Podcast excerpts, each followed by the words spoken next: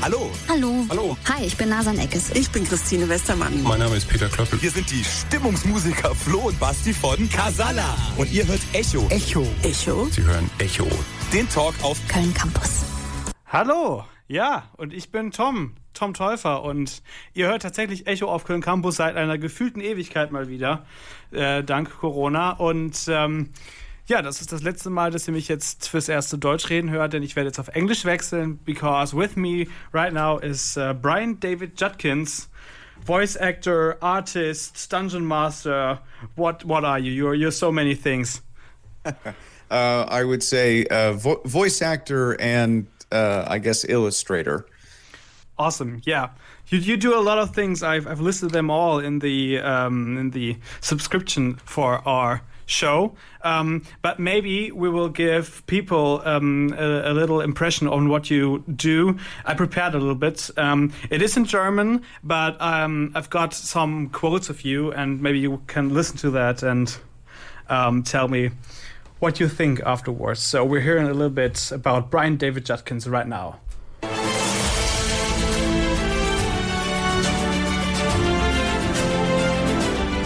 Wann immer diese Musik erklingt, taucht der Hörer ein in eine Geschichte voller Wunder und Magie. Geschaffen hat diese Geschichte mein heutiger Studiogast Brian David Judkins. Aber wer ist das überhaupt? Brian David Judkins wird in Amerika im Bundesstaat New York geboren. Nach einem Jahr Auslandsstudium in Japan studiert er Dramatik und Theaterkunst am renommierten Ithaca College. Danach zieht es ihn nach Chicago, wo er sich in der lokalen Entertainment-Branche gemütlich einrichtet. Theater, Film, Synchronsprechen, Stunts, Regie, Design, Animation und Illustration.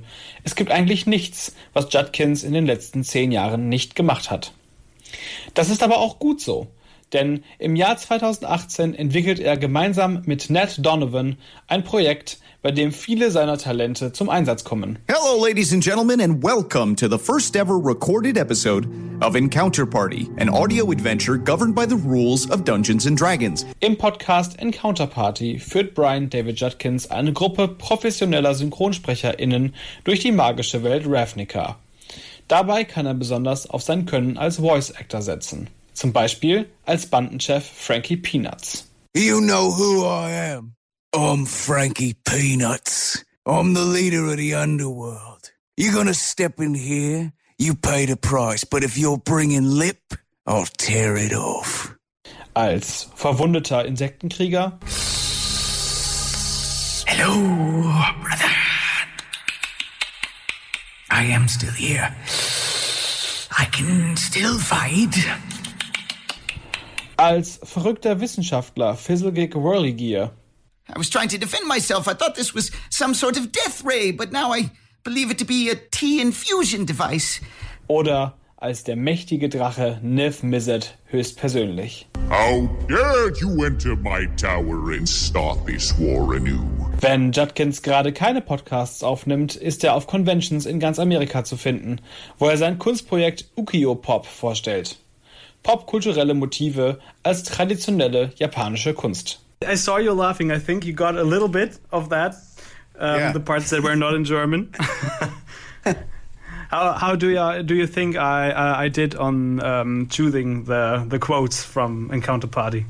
I I think you you chose the right line to to grab those characters. Um, it was it was funny to to, to you. Um, I forgot some of them. I I forgot the the insect and um, the um, I was Frankie Peanuts is.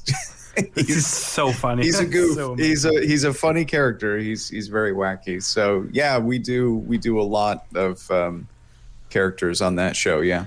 I asked myself, is he um, pronounced, is he written Frankie Peanuts or is he Frankie Peanuts? I I think it is Frankie Peanuts, like the actual peanut. All right. But I do remember in the show once that that Andrew Krug made a joke about calling him Frankie Peanuts. Oh, all right. But I believe I I confess I didn't make him up. Oh, just just All the voice. Ah. Frankie Peanuts is an actual character from Magic, but he is a comedy character. Oh, No, it is it is spelled it is spelled peanuts like the peanut. awesome. All right. Uh, we will talk about the um, the podcast later, and I will reveal to you who is my absolute favorite uh, character from that. But first, let's talk a little bit um, about how your career started in the beginning. Um, what made you realize? What was there a moment in which you realized that you would end up in entertainment? I I don't know. Um, I I I did theater as a kid in school. There's a lot of there's a lot of opportunity for theater in in grammar school in in America. Um, but I also I also played sports. Um, and I was I was also fascinated with foreign language.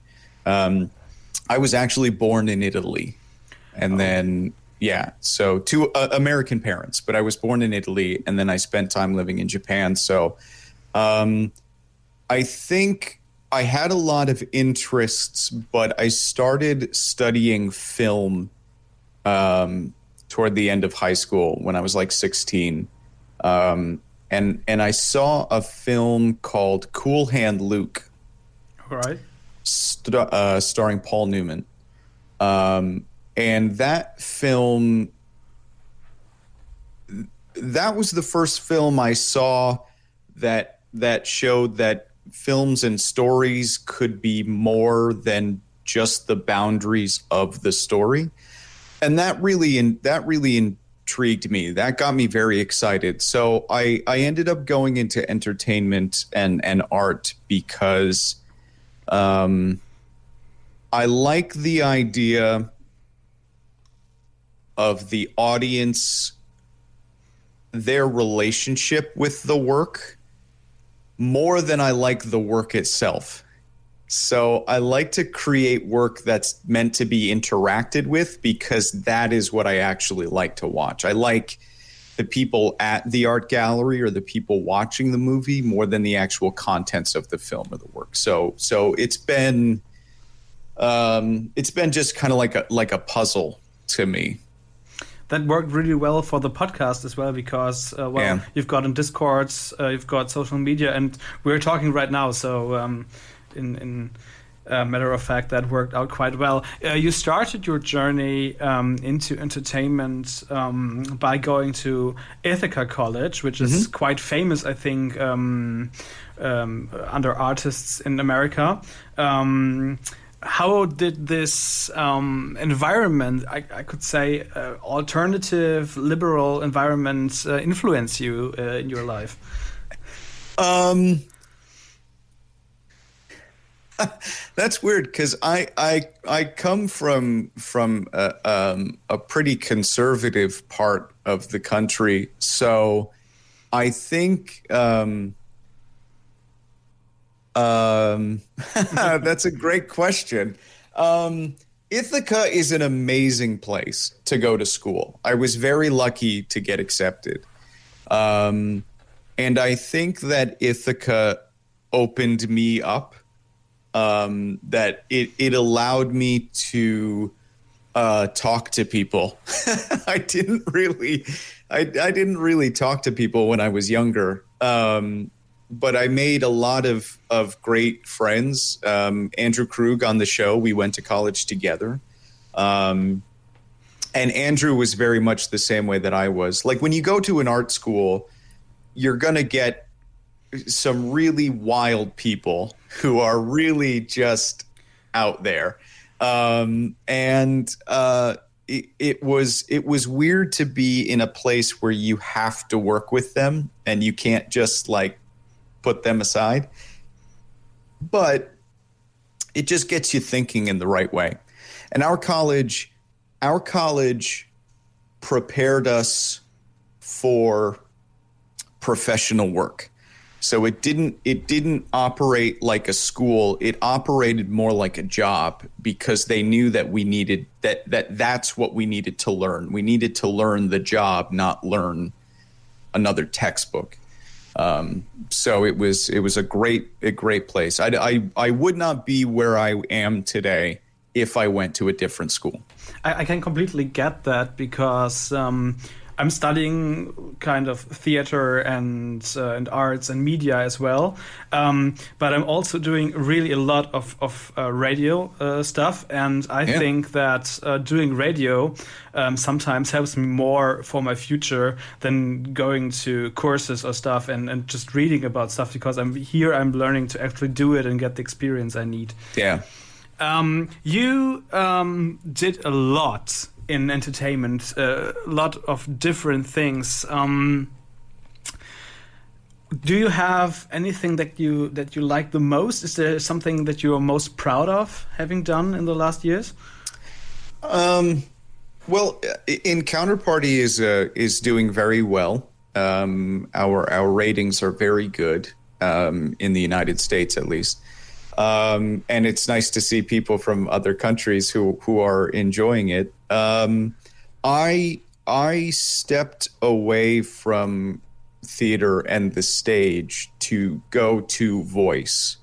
Um, um, you know, there's there's a there's a, a difficult thing in acting that, um, especially in the United States, and one of the reasons that so many actors from England are getting work in the United States is your body has to match your character and it's a shortcut for a lot of things. I am not a tall man. Um, and I don't look how I sound. so um, when you're young and you're in early 20s and you're trying to get work for things you're good at, I didn't look like what I was skilled at at playing. Um, and I I like cartoons. I just really like cartoons and animation and that sort of thing too. So I would say that that transitioning into voice work is is far more fun because I get to play things and characters that I would never be able to play in real life. It, just what you played earlier with the difference between goblins and dragons and monsters and crickets and and things. Yeah. Um, this is a real um, important part of role playing as well to do all the voices and to be good at that spontaneously. Um, I asked myself what came first for you. Were, uh, were role playing games first and then came voice acting, or uh, voice acting first and then you thought maybe, well, if I can do that, I should be really good at, at role playing. Um, what what was what was first? Um, role playing came first just because I was very young when I started. Um, there was um, um, a, friend of mine in Boy Scouts got me into it, an older friend, and we played. Um, there was a game like Dungeons and Dragons that was about Lord of the Rings that was very popular. So we played that, and then um, my cousin um, got me in a game that was about um, cowboys when I was young. So I I was playing games at a very young age, and of course, uh, Magic the Gathering came out when I was young, so everybody got into that too. Um, and that was that was long before I was doing any sort of professional work. But I um, the I, I think it's the right time for the two to come together. Um, Dungeons and Dragons entertainment and entertainment in gaming uh, has become a thing in the last four or five years. So we we looked at that and said there might be room here for a show, and so we decided to put Encounter Party together. I see. Would you say that having experience doing uh, role-playing games, doing D and D, or um, I think Badlands is the thing with the cowboys, um, has that helped you be a better voice actor, or um, Yeah. to to get into that easier? Yeah, it's very easy when you're doing voice work. It's very easy to read off the page, um, and you can hear it if you're listening to people's work and stuff like that. You can heal. You can hear when people are just reading and they're not in the character. Um, and sitting at a table from across from people where there's no script, there's no paper to read off of. It it forces you to to build the character more organically, um, which is definitely the help. Yeah. um, you did in your in your resume it says you did stunts and fight choreography. have you ever Yes. done something I, I, I might have seen? Did you have ever uh, stand in for someone famous or something? Um, I did no, and like the, I think no. um, I did. I did um, live stunt shows and Oh. things like that. Um, um, I did do a little bit of stuff on film, but again, I'm very short. So most of the stuff that I would be needed for, and in fact, in fact, when I have um, when I when I stopped being in the stunt union, I couldn't um, do my own stunts anymore. So I would I I did a film in Milwaukee, and I had to have somebody else stand in to do things for me. Um, and and it's such a weird it's such a weird industry. But I have done crazy things. I have I have ziplined through fire. I have fought guys and done some wacky stuff. Um, but uh, as as far as like big battles and films and stuff like that, unfortunately, no, they wouldn't. They won't hire short guys like me. All right, last question on entertainment. What is the one thing you should know if you want to be successful in that area, in that uh, industry? It's very important to understand. Um, well, there's there's there's reference in America that I don't know if it if it makes sense in Germany, but the thing that I the thing that I tell people in America is that um, nobody writes artist on their taxes. Like being an artist is a thing, but it's not a job. Um, and if you want to have a career, um, you have to you have to look at what you're doing as a job, but you also have to recognize. Um, best advice I ever got was from Vin Diesel. I know, I know. Best advice I ever got was from Vin Diesel. He said, "You have to have something to sell." And that and I think that is the thing that I, I wish people know more than anything is that you have to have something to sell and you're not the person who's going to sell it. Somebody else has to sell it. So you need to work on convincing other people that you've got something that can make money because that's what it is. And even if it's a small amount or whatever you're doing, um, you, you need to think more in sales than in art field. And it's not bad. It doesn't it doesn't mean that art goes out the window. It doesn't mean that, you know, you can't be an artist and you can't, you know, have fun and stuff like that. But I think entertainment is such a hard industry, but it's only a hard industry because it's filled with a lot of people who don't have the right mindset.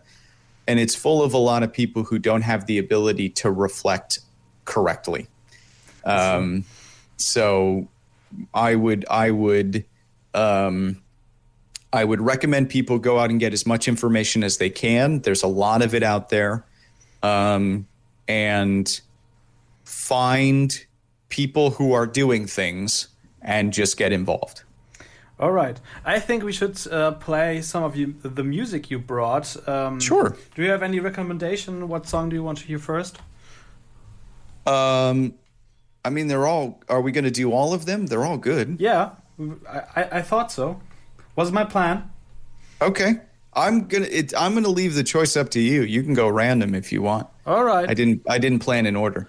Then we will start with uh, the song of the five I like most, uh, "Madness," Our House, a true classic. Yeah. All right. Enjoy.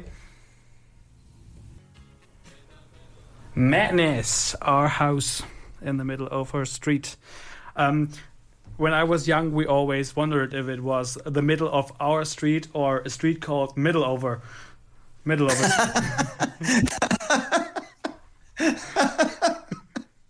I'm gonna think about that for the rest of my life. this is awesome. If I if I had that impression on you, that my my day is a success. Um, um, all right, uh, let's talk a little bit about about role playing. Uh, we uh, just had a little bit about that, but uh, let's dive a little bit deeper into that. Okay. Um, you already told us how it did uh, get started, but um, uh, on another podcast, um, you um, gave sa- you gave in and said you, you'll probably be the forever DM. Um, but if you had the choice, what do you like more, being a player or being a dungeon master? I th- I I think I like being a dungeon master better um, because I get to play multiple characters. I think that's why the mechanics are still the same, but I also like. Um, actually, actually tonight I'm I'm starting a game with my with my personal friends. We're going to play a, a, casual game together. Um, I like. Um, I like telling the story. Like I, I, like sort of being in control, and I think I also sometimes like being the bad guy. But I'm also I'm okay with being the bad guy. So I'm I'm okay with with people at the table or audience members not liking me um, for for story reasons. Um, I like playing. I like playing as well. Um, but uh, I think I think being the dungeon master is um, you you you get access to so much of the game that I feel like players don't. Like players only get as- access to a small amount of the game, whereas dungeon masters get to you get to read more of the books, you get to use more of the rules. Um, you get the lore. I think it's fun. You, the lore, yeah, yeah. You know, and I like having secrets. Like I know things that they don't know, and I love that moment where they find something out. Either it's good or it's bad. Um, but but I I enjoy that secrecy too. Yeah, I, I, I know the feeling because I just started DMing um, for myself um, in a Great. campaign, um, running Avernus, um, or going to going to run Avernus. Um, and um, it's a crazy feeling if you know something or have something planned out and the players don't discover that and you're going like oh why why don't you th- those are not the guards of Waterdeep. Those are just street talks. Why don't you just? But you have to uh, let them do their thing, and I think that's that can be hard lesson to learn. Yeah, it can be hard watching your friends make a choice you know is wrong. Yeah. Um, but uh, but that's that's part of the game. It's important to remember that it's it's uh, it's it's their story. It's your world and yeah. so if you can remember those relationships, you'll have a great time. Yeah. Um, if you could play, what uh, what would be your favorite class or archetype to play?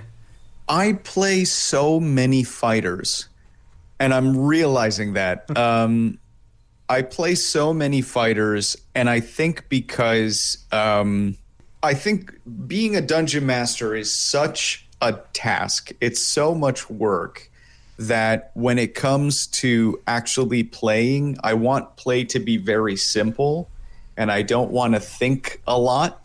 Um, and uh, fighters are very straightforward, but they can be very good. Um, but I, I, I end up playing a lot of fighters. I think also because it allows other people at the table to play bigger things. But they just came out. They recently released the book which is Tasha's Cauldron of Everything. And there's a new subclass that is a wild magic barbarian, which is a barbarian who also has wild magic effects. I will never play anything else for the rest of my life. that is exactly what I want. I want wild magic and barbarians. So that's it.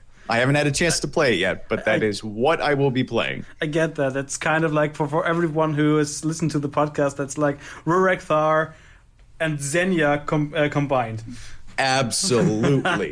Absolutely. Crazy. Just mass chaos and damage. awesome.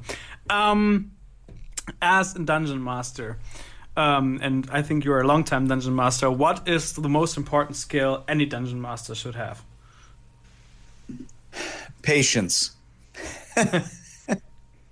Patience. Um, you have to again. I I can't stress this enough. Like there is a story to be told, but the main characters of the story are the people you're playing with.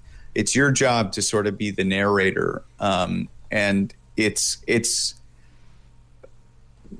it can be hard sometimes when you want a story to be told a particular way, but your players are trying to do something different or they're trying to solve something a different way.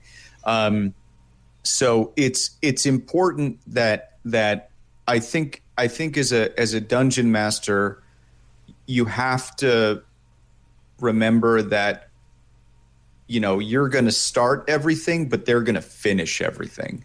So allowing allowing them to finish how they want to finish anything, a, a conversation, an encounter, um, the more the more freedom and power you give to your f- players, the easier it is that moment when you need to like put everything to a stop. The, the- you know the moment that you need to just be like, okay, no. Um, it's it's easier to do that if you're not doing it all the time. Uh, so yeah, and and um, either either do your work ahead of time or play one of the stories that's already been written for you, because that that just helps with a lot of work.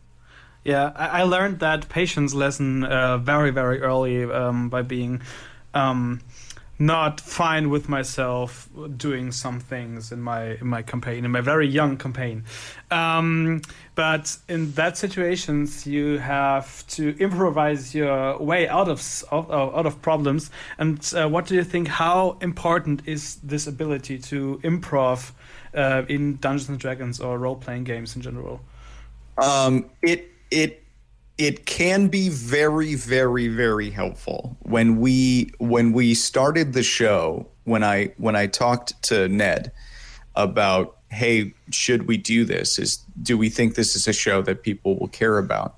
Um, there are there are many uh, podcasts or or programs or shows that are this type of entertainment, right? That there there are people playing Dungeons and Dragons for entertainment, um, and we we decided to do it differently by editing and focusing on the story. And the thing that made it different was that we had improvisation, that we had people from New York and Chicago and LA who had skills in that. There are some famous improv comedy schools there that we have gone to.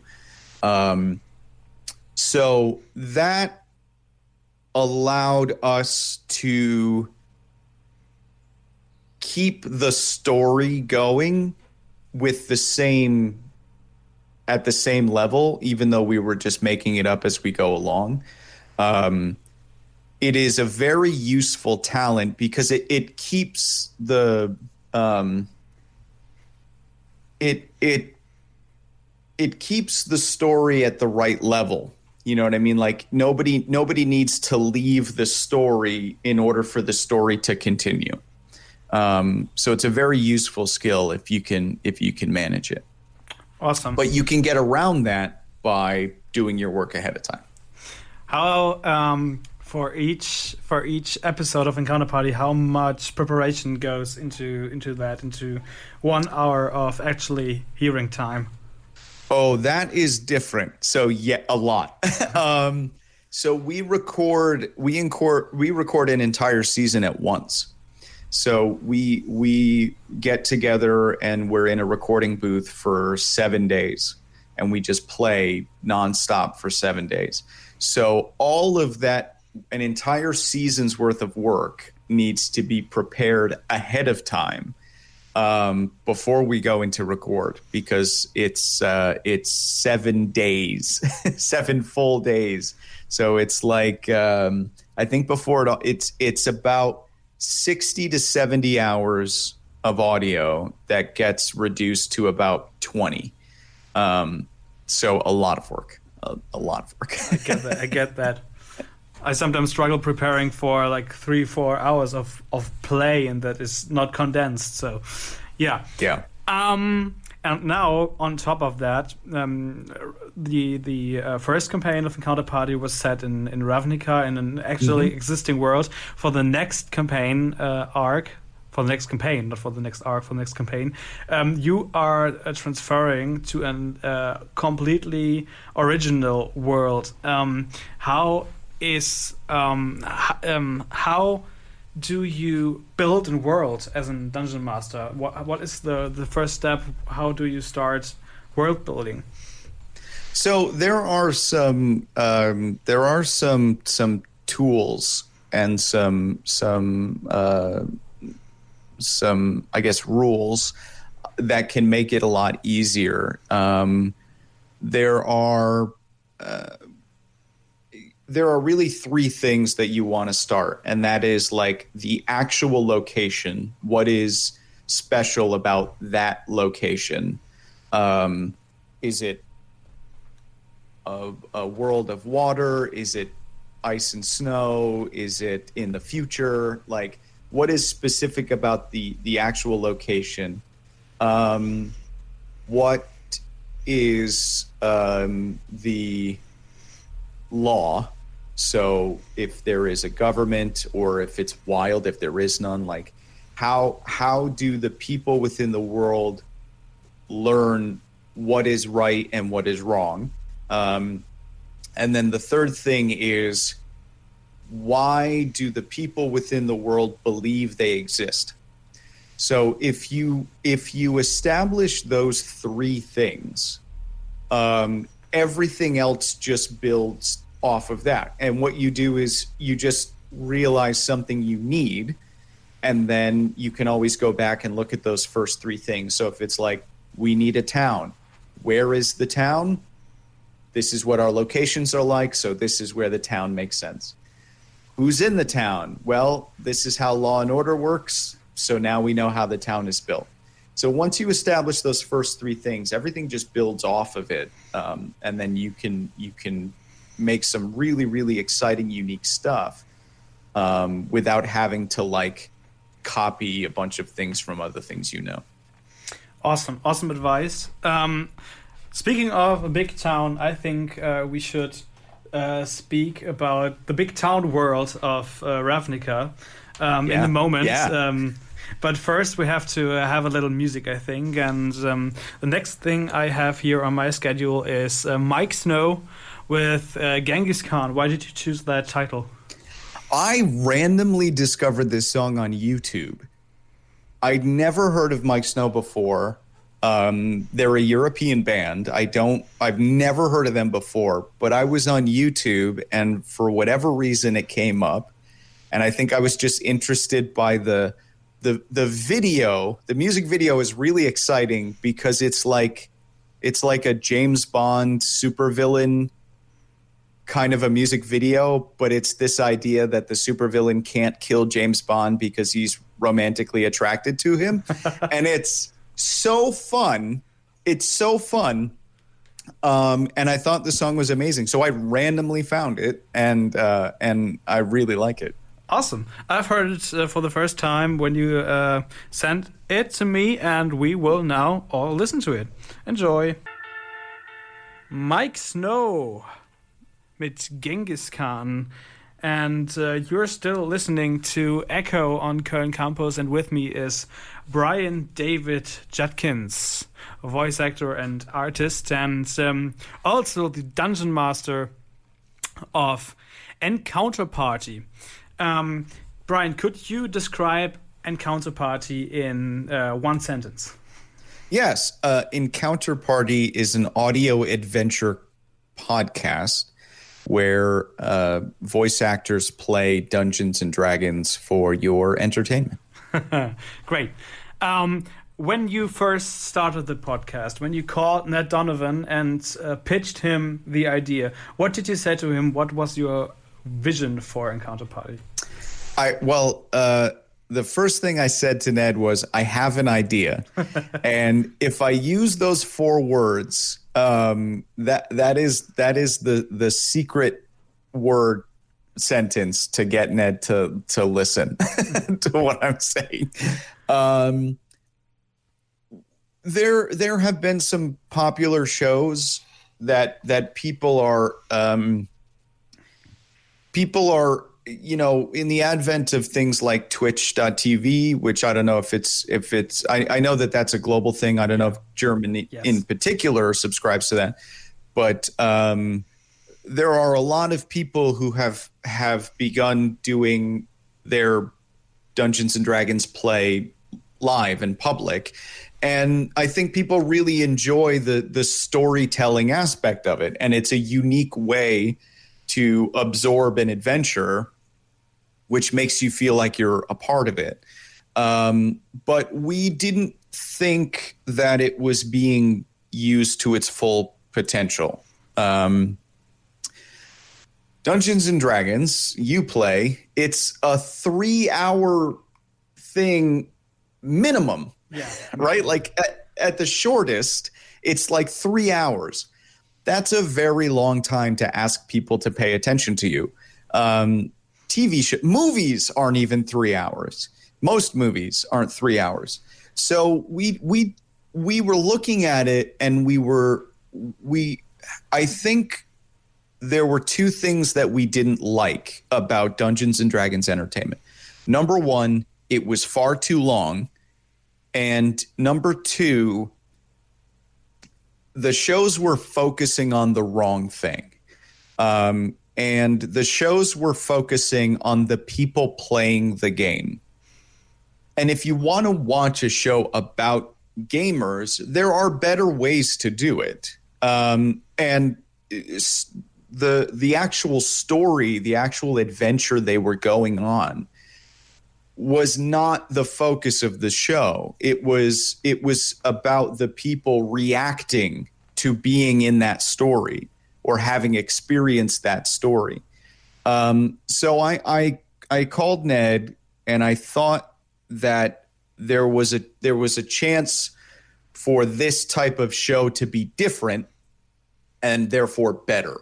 Um, and so I said, if we, what if we make the story the central thing and we make those of us playing less important than the actual story? And we take all of those moments that make it three hours and, and just remove it. Um, could we do like an hour long podcast that is actually worth people's time? Um, and so we we recorded the first season to see if we could make the show. Would it do anything? Um, and we we were on um, Apple Podcast new and noteworthy list for the first seven weeks. So um, the response was good, and I and I think we nailed it. I, I think so too. Um, I had the experience. Um, I uh, started listening to Critical Role because of all the hype, you know, and um, there was so much table chatter and laughter and stuff that I was not really able to follow what was happening actually. And then I listened to your show, and it was like, oh well, this is different, and this gets me hooked because um, I was not uh, listening or watching people sitting at a table being somewhere. I was in the leg end. I was sitting there Yeah. with the characters and experience was what was happening and that that made it stand out for me i think. There's there's opportunity for the live stuff to to welcome people like that like critical role is is a fantastic program and they're all really nice people and they do wonderful things. Um, they started an education sponsorship. Like they're they're really great people. But i do think the crux of that show is if you're not there on thursday night watching it live i think there's less of a product for you afterward. Like that their focus is come hang out with us and play with us. But if you're not actually there to play with them then it, it doesn't get you anything. Um, and we wanted we wanted to create something that people could listen on their own time and and and have their own experience with without us even though we're making um, so you set this first campaign in the city of ravnica which is basically the whole world. Um, why did you choose ravnica? Um, well, for several reasons. Um, the the book about Ravnica just came out, so I was excited because I love Ravnica, and that actually is what made me call Ned. Is I said because the book wasn't that popular, and I didn't hear a lot of noise about everybody being like, "Yay, Ravnica now." So I I thought that it was the best. It was another great chance for us to stand out as a program because um, we would have been telling a, D&D adventure that felt different. It would have a different world, different races, different problems that it, it wouldn't have felt like a like a standard Dungeons and Dragons setting. Um, also, I already knew a lot about that fantasy world, so it was one of those things where all the work had been done ahead of time.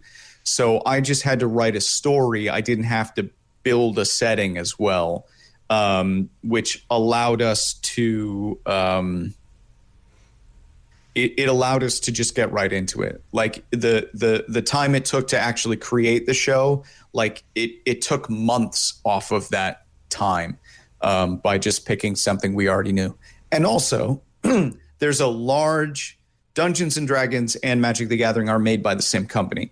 So there's there was room for a greater audience to try and grab when you first started because we could also pull in people who just play Magic. We I mean we have we have listeners all over the world who play no games who just listen to the show because it's so adventure focused and not really gameplay focused.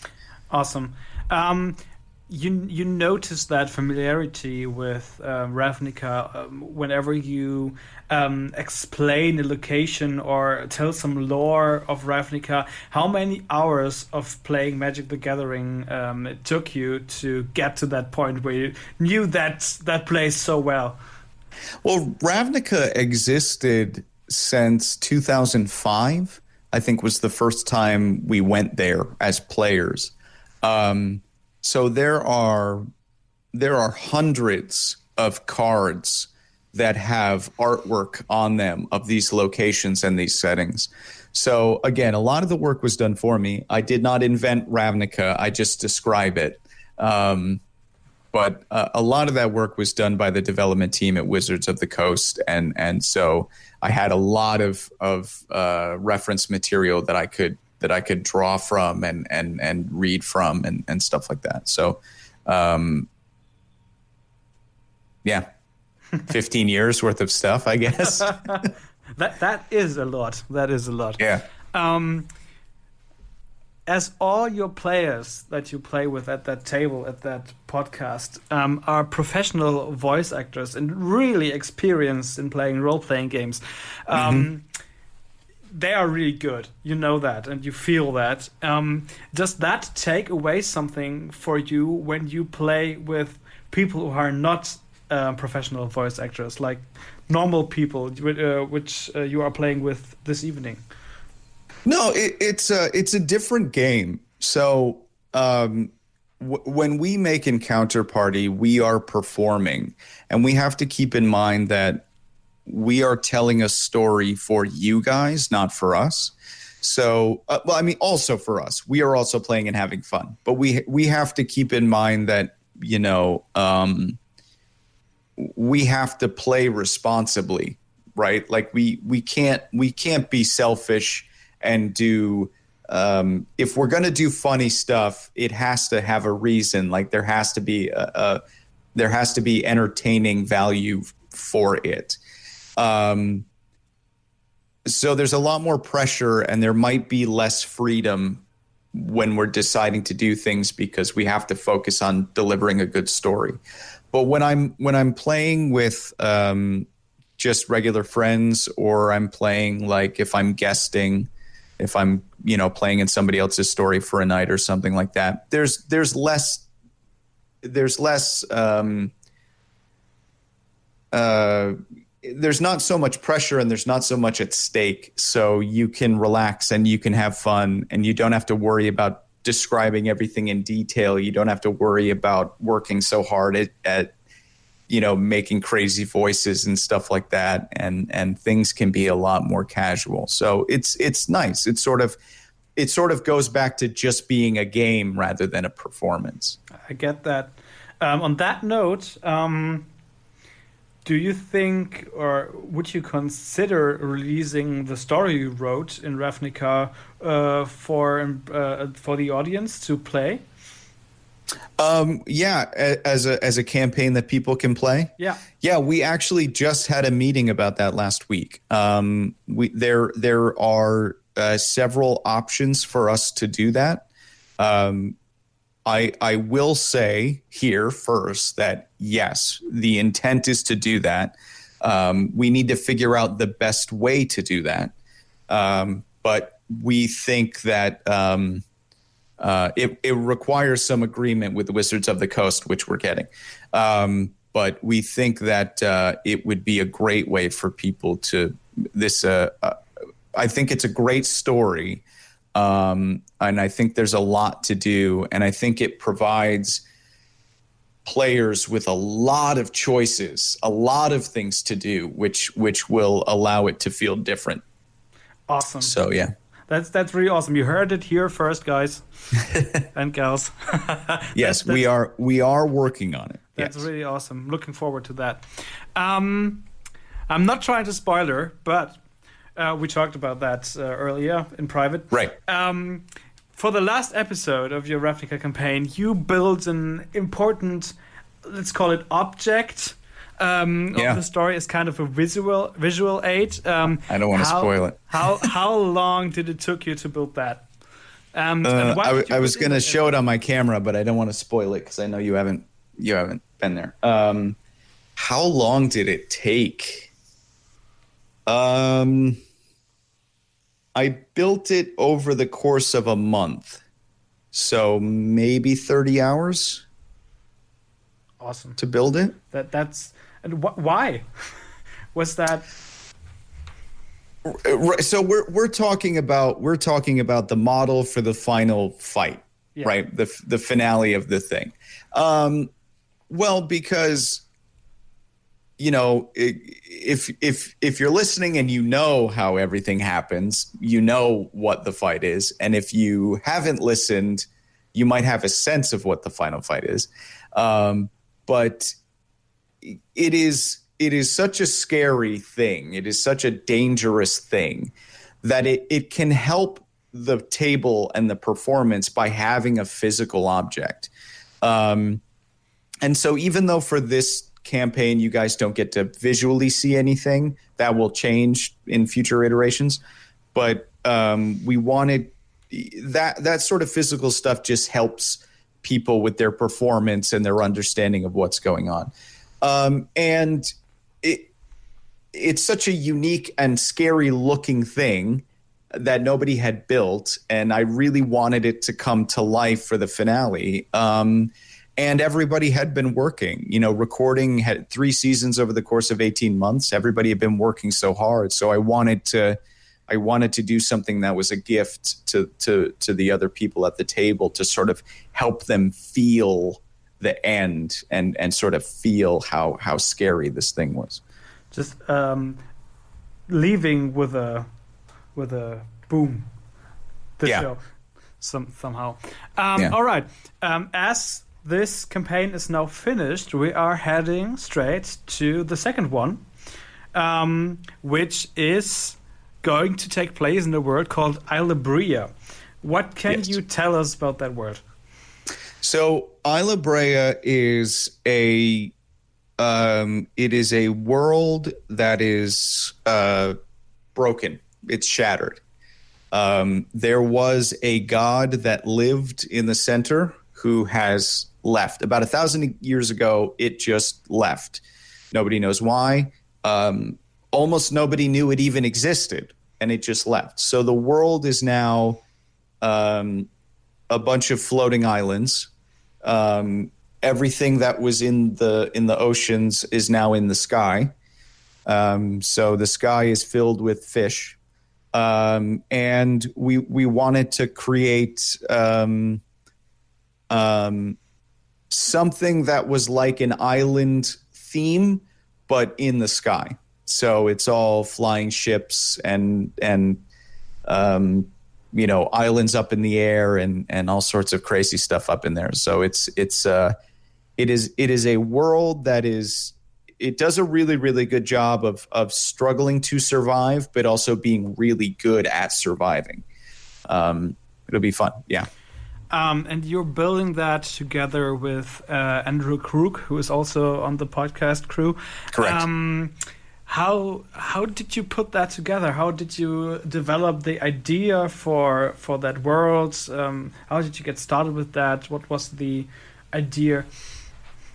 So um, when way uh, Islabréa actually existed as an idea before we started making Encounter Party, um, because the the intent is to this this campaign that we're about to do is is really the show we want to make.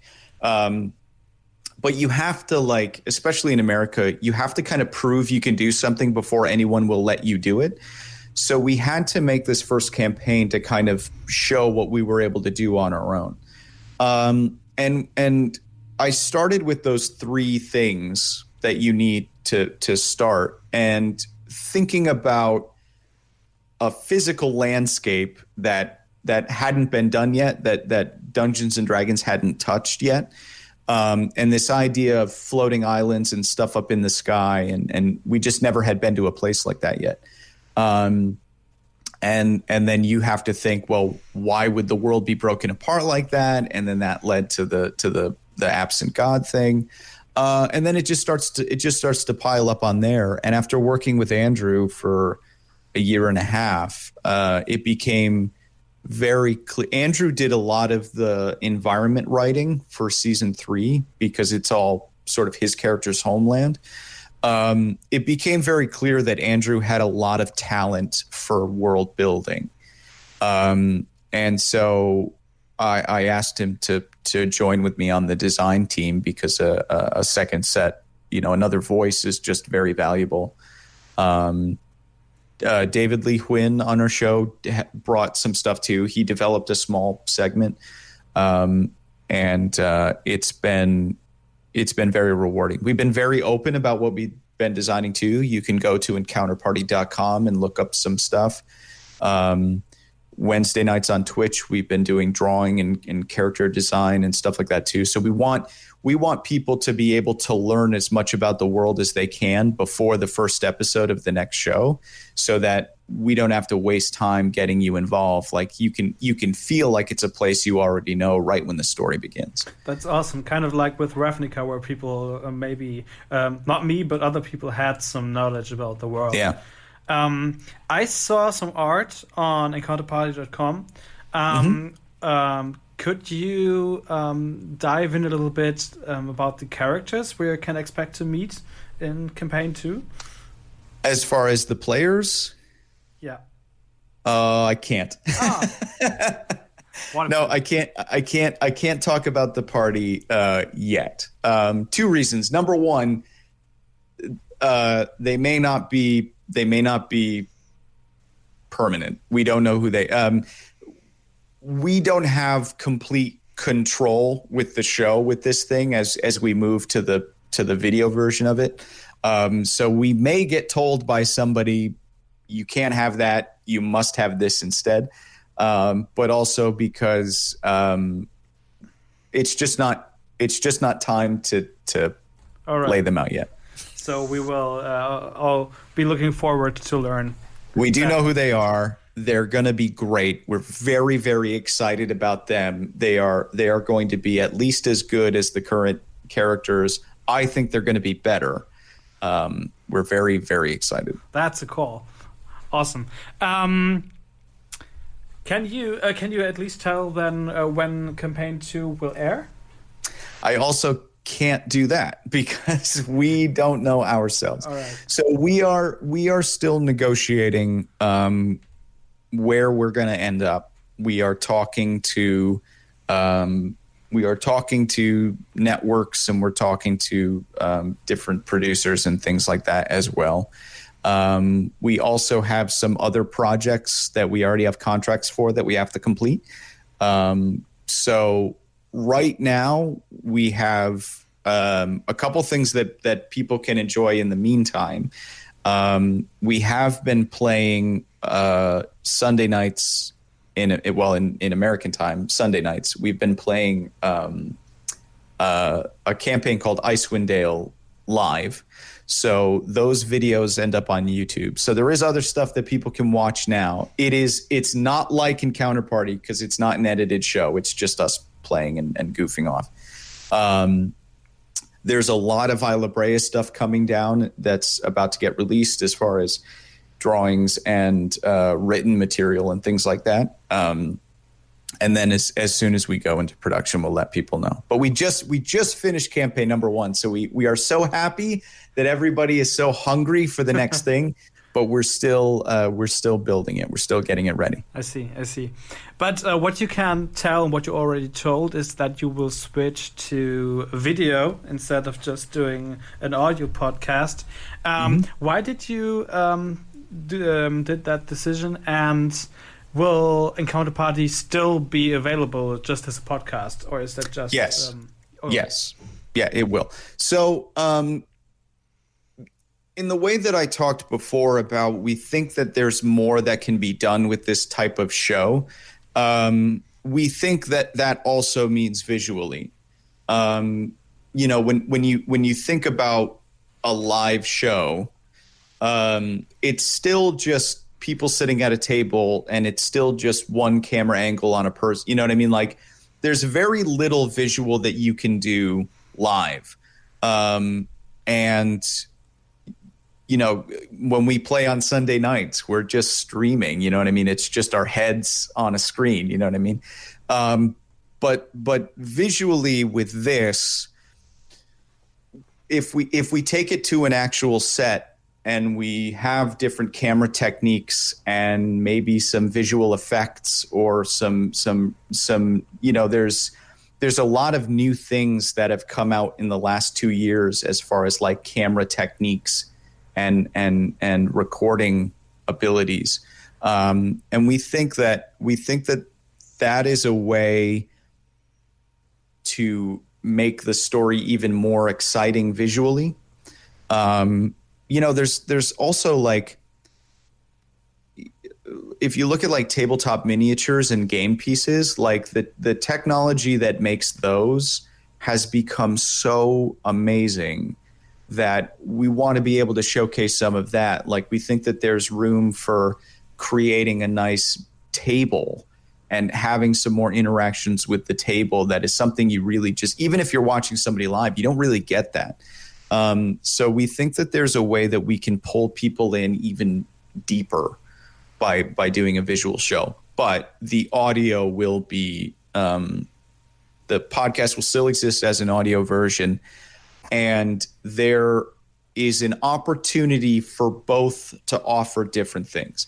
So there are going to be some things in in visual that are going to be completely visual that will be enjoyable there, but there's going to be some audio stuff maybe some character voices or some audio effects or music effects that we won't be able to do on the visual thing that we will be able to do um, on the audio podcast so there still will be both they will be the same but they also might offer slightly different things Awesome. Uh, I think uh, we're all very uh, curious and excited for what is going to happen in the future. Um, and I think that on uh, a video platform, we will see a little bit more of your uh, artistry work, kind of animation, illustration, and um, we will talk about that, what you can do in that uh, direction uh, later on in terms of speaking about ukiyo pop. But I think it's time for a little bit music, and I've got prepared Gorillaz with the Valley of the Pagans, and we will listen to that and be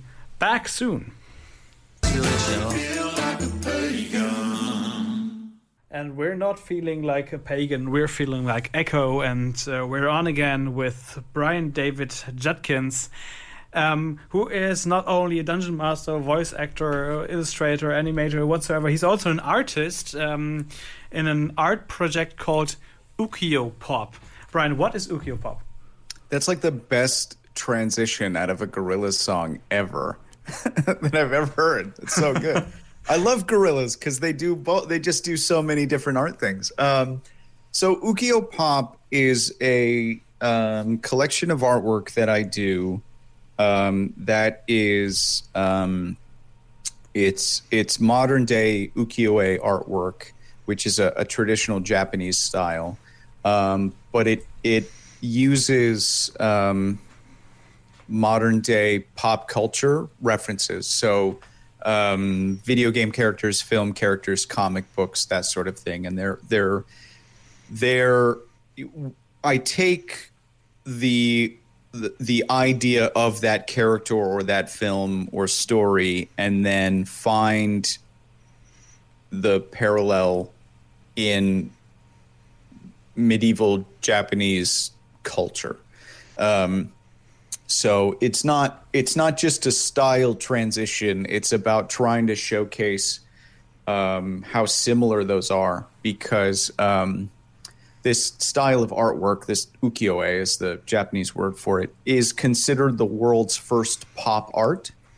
Um, and so nowadays we live with so much pop art in the West and in the East that it was an idea I had, and the internet received it very well, um, and uh, and so we just kind of took it to to a whole um, project and gallery, and I um, I travel all over the United States, and we go to comic conventions and exhibit the artwork, and I get to meet hundreds of thousands of people a year doing it, and it's awesome. Awesome.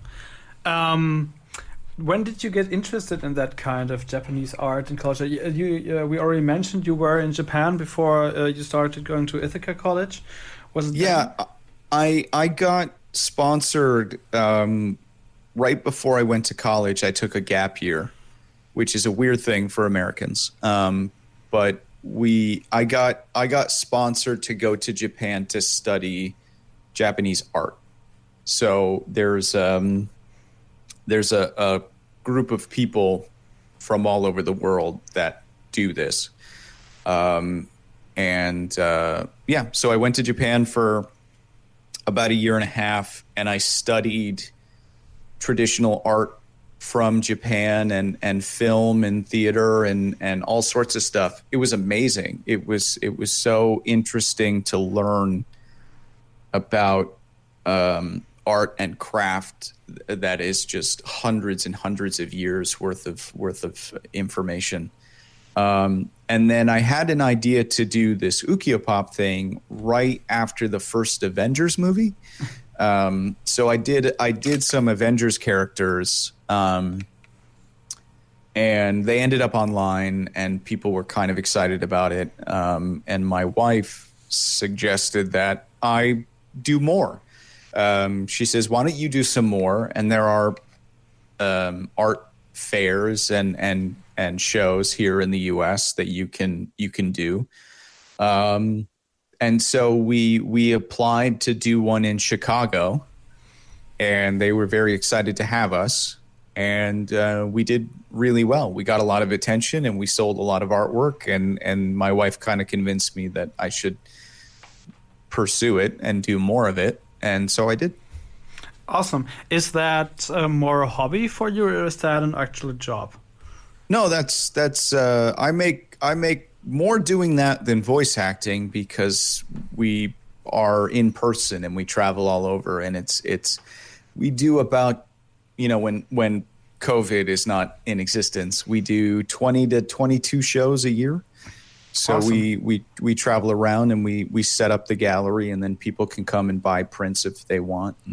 You said show. Are you doing? Are you painting live, or you meant just showing your artwork and presenting it? Sometimes uh, I often do. I do often paint live. Um, there is another style of Japanese artwork called sumi-e, which is just ink. It's just black ink and a brush, um, and you make very simple pieces of artwork. Um, that's very easy to do on site. So some people come and ask for something personal right there, and then we paint it. Um, so we do do that, um, which is fun. So um, you you uh, always say we. I think is is there a whole team behind that, or is it just you and you like to call yourself in pluralis majestatis? Or uh... yeah, we. It's funny. Some people call that out. Yes, um, my wife. Uh, my wife uh, works in planning conventions for her job, um, for her main job. So she often travels with me um, because she's very, very good in the gallery. Um, my wife is a very beautiful woman, and when you're at a comic convention, it helps to have a beautiful woman to talk to. Uh, so there's no secret to that to that strategy. Um, I think um, just as as a secret for your show, um, there are some there are some strategies to let people have confidence in what they're purchasing.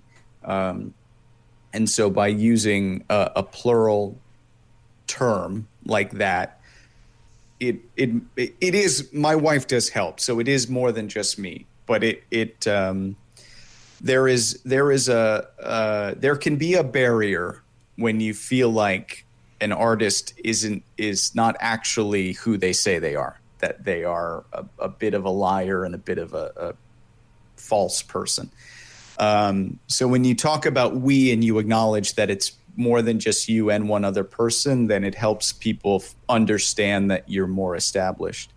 Um, and it's just a now it's just a thing. like I can't I can't turn it off. but nice advice. I will remember that. That is uh, cool advice. Um, can you ukiyo-fy um, every every piece of art, every motive, um, and how do you choose what motive you will? So draw? mostly we choose. There there are two main barriers. The most obvious one is will it be popular? Can we can we sell it? And can we do something responsibly? You know what I mean? My my job is not to draw famous things and sell them. My job is not to get away by you know, uh, cheating copyright or anything like that too. Like it also has to be done respectfully. So if there there has to be a Japanese cultural equivalent, like there has to be something about Japanese culture that we're saying or showing rather than just you know drawing a, a familiar film in, in a new art style and stuff like that. So um, that's that's yeah pretty much it. Some people ask us to do some things that are really really good ideas. I just don't think that they're going to be very popular. So this idea of uh, doing ukiyo-e with um, western or eastern uh, mm-hmm. pop cultural um, motives is that completely unique to you is that just your thing or is, uh, have you seen that somewhere else I, I I think that there are at least two other people I am aware of that do it. Um, there is um, there is a man in Canada who trained in traditional ukiyo-e who works with an artist, and I think they're more about showcasing the printing design. Uh, and I know that there is another gentleman in China who does something very similar, um, but his focus is a little bit different um, his focus is a little bit different. So I, I wouldn't say that it's entirely unique, um, but I, I do think that our work is is unique in its in its um, focus. That it's more cultural focused, so that we can explain, we can educate people about traditional Japanese culture while they're enjoying the artwork. That's the other thing. Awesome. Um, do you have a favorite artwork right now from your collection? Oh, wow. Oh, man. I, oh, boy. Do I have a favorite right now? I did a piece. I did a piece that that showcased a style of. There's a style of of ukiyo-e prints that are focusing on female beauty, and I did a piece that uh, uses like um, Pokemon settings to showcase that. That one I really like because we use that one for for advertising quite a lot. Um, I really really like that one. I would say that's my favorite. Um, um, with conventions right now not happening due to COVID and all that stuff, um, how can people get your work? How can people uh, get your artworks? Well, you can you can go to ukiyopop.com and look at all of it. Um, if you want to own a print, unfortunately, we are only selling in the United States right now. Um, unfortunately, the United States Postal Service is um, it's not good. It is uh, some people are trying to break it on purpose, um, and so it's fighting itself right now. So unfortunately, it's just within the states. But um, when it if if it opens back up internationally, that'll be easy to know, and uh, you can always just go online and look at everything for free. Awesome. All right. Um, I think we're closing in with our show, um, but I have a little game prepared, um, and we will get to that after um, a piece of music. And you brought Jamaica Can't Heat. Um, what's your story behind that song? It's a f- it's an awesome song. It is impossible to sit still listening to this song. You must dance. Well, uh, luckily I'm already standing, so we will hear to uh, listen to that, and uh, we will see if I'm dancing. Uh, at least Brian will see, but um, you can imagine me dancing. So have fun with that. And there we are again. You are listening to Echo on Köln Campus, and with me still is Brian David Judkins. And uh, yeah, that show will come to an end very soon, but I've got something very funny prepared. Um, and this is as you are um, a professional voice actor and a dungeon master and should have experience in doing um, voices um, just out of nowhere. Uh, I prepared some prompts and I will tell them to you, and um, I will see what voice you will make for that occasion. Okay. All right. Great. All right. Okay. My first one is a drunk dragon in a bar that is obviously too small for a dragon. A drunk dragon in a bar far too small for a dragon. So the the secret to playing drunk is to not try and be drunk. It's just to be tired. So you're trying to play somebody who's tired, who's trying very hard to stay awake. So it's uh, it just sort of takes thinking. So he's a drunk, a drunk dragon down here. Um, sorry, very sorry, because he'd be bumping into everything all the time. I'm sorry. I'm very sorry. Oh, terribly sorry. Can I get another drink the minute that anybody could possibly offer me something? Awesome. That's so great. That is so great. All right. My next thing might be even funnier. It's Okay. a mighty orc chieftain that suddenly gets hiccups while delivering a motivational speech to his clan.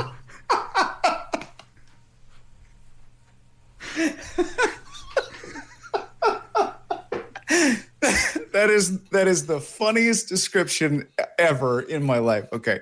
So a mighty orc chieftain who's delivering a speech. So he is from the Orc clan. He says, At dawn, we will. We will go. Sorry, at dawn, we will raid the enemy. We will crush. We will crush. We will crush their boat." Oh, God. Stop laughing. This is this is incredible. That works I out love that so idea. good. I love that idea of somebody trying to be very, very tough who keeps getting interrupted by silly things. Yeah. Um, all right. Uh, I always wondered. We always see male dwarfs, and my Yes. question is, how does a female dwarf sounds while singing a lullaby? Oh, uh, oh, that's a tough ask because my my dwarf is still in the works. So uh, men resonate out of their chest, but but women resonate out of their heads. So you have to, if you're going to try and do a female voice, you have to carry everything up above your vocal cords. You have to kind of go way up high like this. And the most, uh, oh boy, my sort of uh, traditional Scottish dwarf is still under the works, but it's fine. Um, so it's important not to, you, you just have to sort of talk off the top of your head. uh, and try not to go in your chest. And um, yeah, ooh, I don't know any lullabies. Oh, like uh, rockabye baby on the sweet top. When the wind blows, the cradle will rock. When the bough breaks, the cradle will fall. And down will come baby, cradle and all. This is so great. I, I love that game so much that we're playing. Um, I've got two more. Um, Okay. This Next- is hysterical. The next one is a brave halfling warrior not getting Okay. into a club because he looks like a child. a brave halfling warrior who can't get in. this is so funny. Okay. Um, so, uh, okay. So, halflings are sort of traditionally northern England. So, they have this real, you know, uh, if you think of hobbits and stuff like that. But he's a, a halfling, so he'll be way up here, but he'll have an attitude if he's confident in his abilities. Don't you know who I am? Do you see any dragons around here? No, because I've slain them all. How do you not recognize me? I'm 38 years old. You're going to be sorry. You should be thanking me. You should be thanking me for the fact that you still have a place to sleep soundly at night, and a man can't even go in there and get himself a proper beer. This is so awesome. All right. I love that idea that a guy is infuriated that nobody is thankful for all that he has done. Yeah, I think at some point I will play your campaign, and there will be a halfling that can't get Yeah. into the leg end. Do you think a child could have feet this hairy?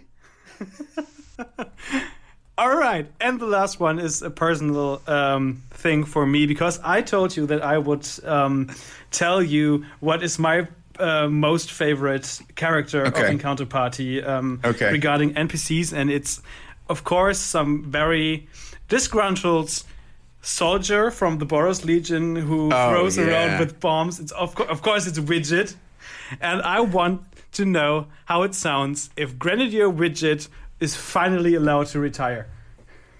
Oh, it's just so. Uh, one of the things that Widget is not prepared for is how much time you get when you retire.